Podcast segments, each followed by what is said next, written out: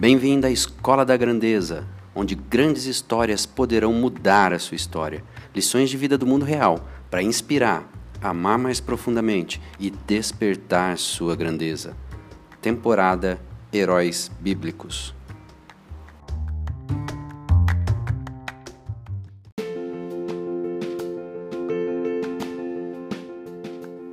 Olá, Flávio Quinalha aqui, e eu criei esse podcast para compartilhar histórias de vida, histórias de homens e mulheres que tiveram a sua vida transformada, que tiveram a sua grandeza despertada e que, de alguma maneira, essa história de vida deles toque a sua história de vida.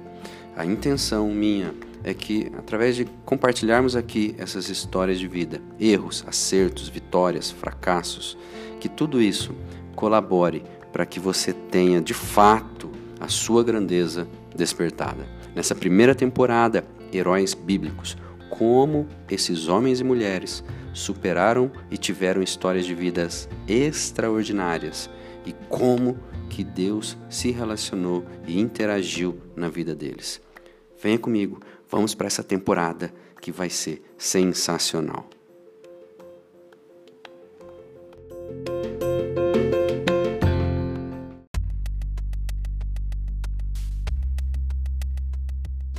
E vamos ao episódio de número 17 da Escola da Grandeza, temporada Heróis Bíblicos. Ter interesse nas coisas é algo realmente muito bom. Uma pessoa que demonstra apreço, que se envolve, que vai atrás, realmente isso te coloca em um outro nível. Agora, isso não tem nada a ver com ser interesseiro. Imagina uma pessoa oportunista e inescrupulosa e alguém ainda pior do que essa pessoa. Por incrível que pareça, existem pessoas assim. Vamos falar hoje sobre um exemplo de coisas parecidas com isso. Talvez você nunca tenha ouvido falar dele. Nós vamos falar de Labão.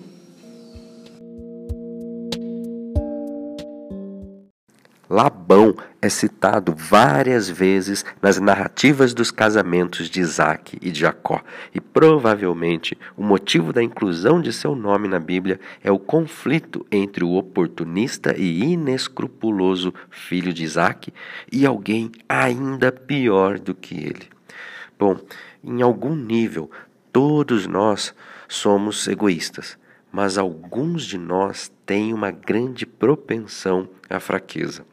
A vida de Labão foi toda marcada pelo egoísmo.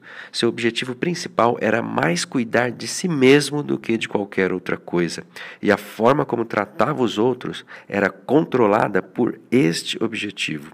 Ele fez acordos lucrativos para o casamento da sua irmã Rebeca com Isaac e usou a vida de suas próprias filhas como mercadorias de barganha.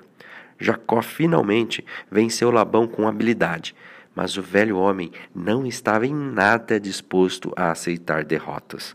Seu domínio sobre Jacó estava encerrado, mas ainda assim tentou manter algum tipo de controle ao fazer Jacó prometer que não partiria. Ele sabia que não poderia lidar com Jacó e com o seu Deus.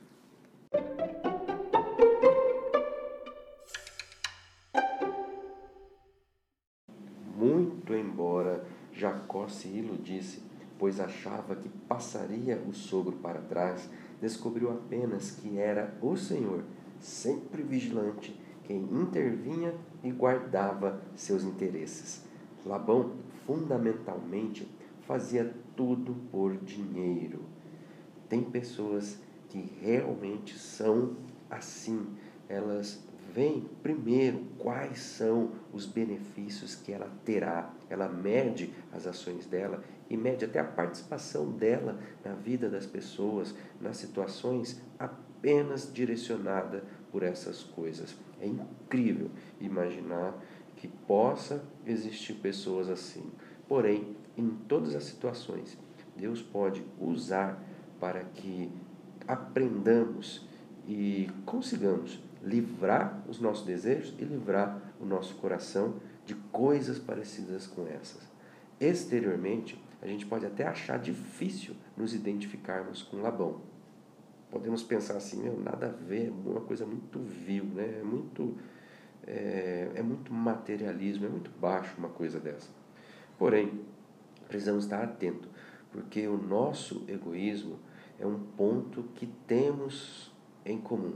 Nós, em certo nível, como falei no começo, temos o, o egoísmo habitando sim dentro de nós. Então, como Labão, nossa tendência é controlar as pessoas e os acontecimentos em benefício próprio, é uma espécie de defesa. A gente precisa entender que muitas vezes nós vamos precisar nos expor e perder um pouquinho, é, perder, na verdade, de verdade, para ganhar. Né? É trocar um pouquinho o desejo de querer tudo sempre em benefício próprio o nosso bom jeito de tratar as pessoas, como tratamos, pode ser apenas uma camuflagem para nossos motivos egoístas. Por isso, precisamos sempre estar atentos e esquadrinhar, né, e passar um pente fino no nosso coração para entendermos quais são nossas reais motivações.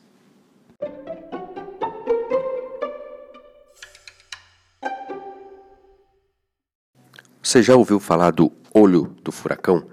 Pois é, na verdade, às vezes, a nossa vida, a maneira como nós vivemos nossa vida, é como se estivéssemos no olho do furacão, ou seja, a nossa visão é, fica comprometida porque a gente está ali no meio de toda a situação. E muitas vezes nós podemos não reconhecer nosso próprio egoísmo. É preciso, às vezes, uma visão externa, sair do centro nevrálgico, né, do centro da tempestade, ou seja, pular fora do olho da tempestade. E uma forma, então, de descobrir o nosso egoísmo é examinar nossa disposição para admitir, por exemplo, que estamos errados. Labão não conseguia fazer isso de maneira nenhuma. Se você já se surpreendeu com algo que disse ou fez para evitar o confronto com suas atitudes erradas, este é apenas um exemplo do seu egoísmo em atividade. Preste atenção, tente ver com essa perspectiva, tente é, perguntar, né, exercitar a humildade e às vezes avaliar, conversar com pessoas que consigam te tirar do olho do furacão e te colocar numa situação de reflexão melhor para que você consiga, de fato, vencer ou então reconhecer qualquer atitude que seja gerenciada pelo egoísmo. Então, reconhecer o egoísmo pode ser sim doloroso, pode ser sim um caminho difícil de trilhar, mas ele é um caminho saudável, ele é um caminho que vai dar fruto e fruto que você vai se alegrar com certeza no futuro. E ele pode ser sim, como eu disse, doloroso, mas é também o primeiro passo muitas vezes na estrada de volta para Deus.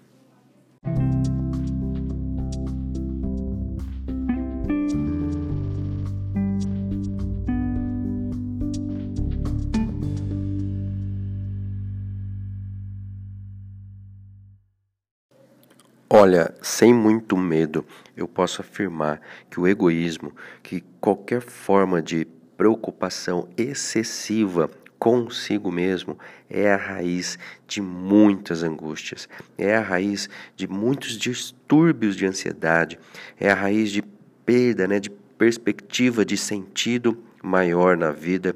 Com certeza, nós não fomos feitos para cultivar coisas egoístas.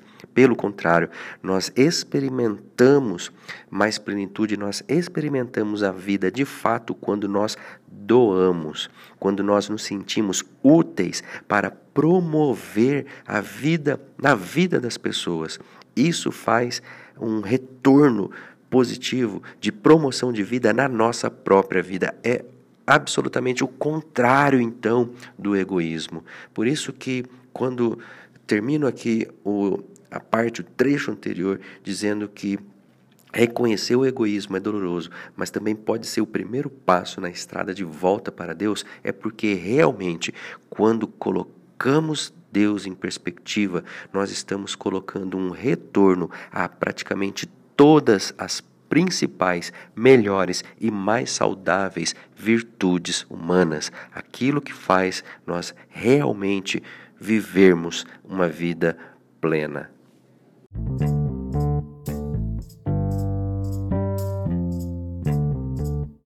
Vamos agora a pontos fortes e êxitos da vida de Labão. Sim, havia pontos fortes e havia êxito na vida deste homem. Sempre é possível colher coisas positivas, porque alguém que é egoísta, no mínimo, ela é uma pessoa perspicaz. Então, basta direcionarmos para o lado certo o nível e a, a motivação da perspicácia. Mas vamos lá, pontos fortes e êxitos de Labão. Controlou duas gerações de casamentos na família abraâmica, Rebeca, Leia e Raquel. Ele foi decididamente uma pessoa esperta e inteligente. Fraquezas e erros. Manipulava as pessoas em benefício próprio. Não conseguia admitir em hipótese alguma os erros beneficiou-se financeiramente ao usar Jacó, mas nunca foi beneficiado espiritualmente de modo completo ao conhecer e adorar o Deus de Jacó. Lições de vida. Os que costumam usar as pessoas acabam sendo usados por outros. O plano de Deus não pode nunca ser impedido.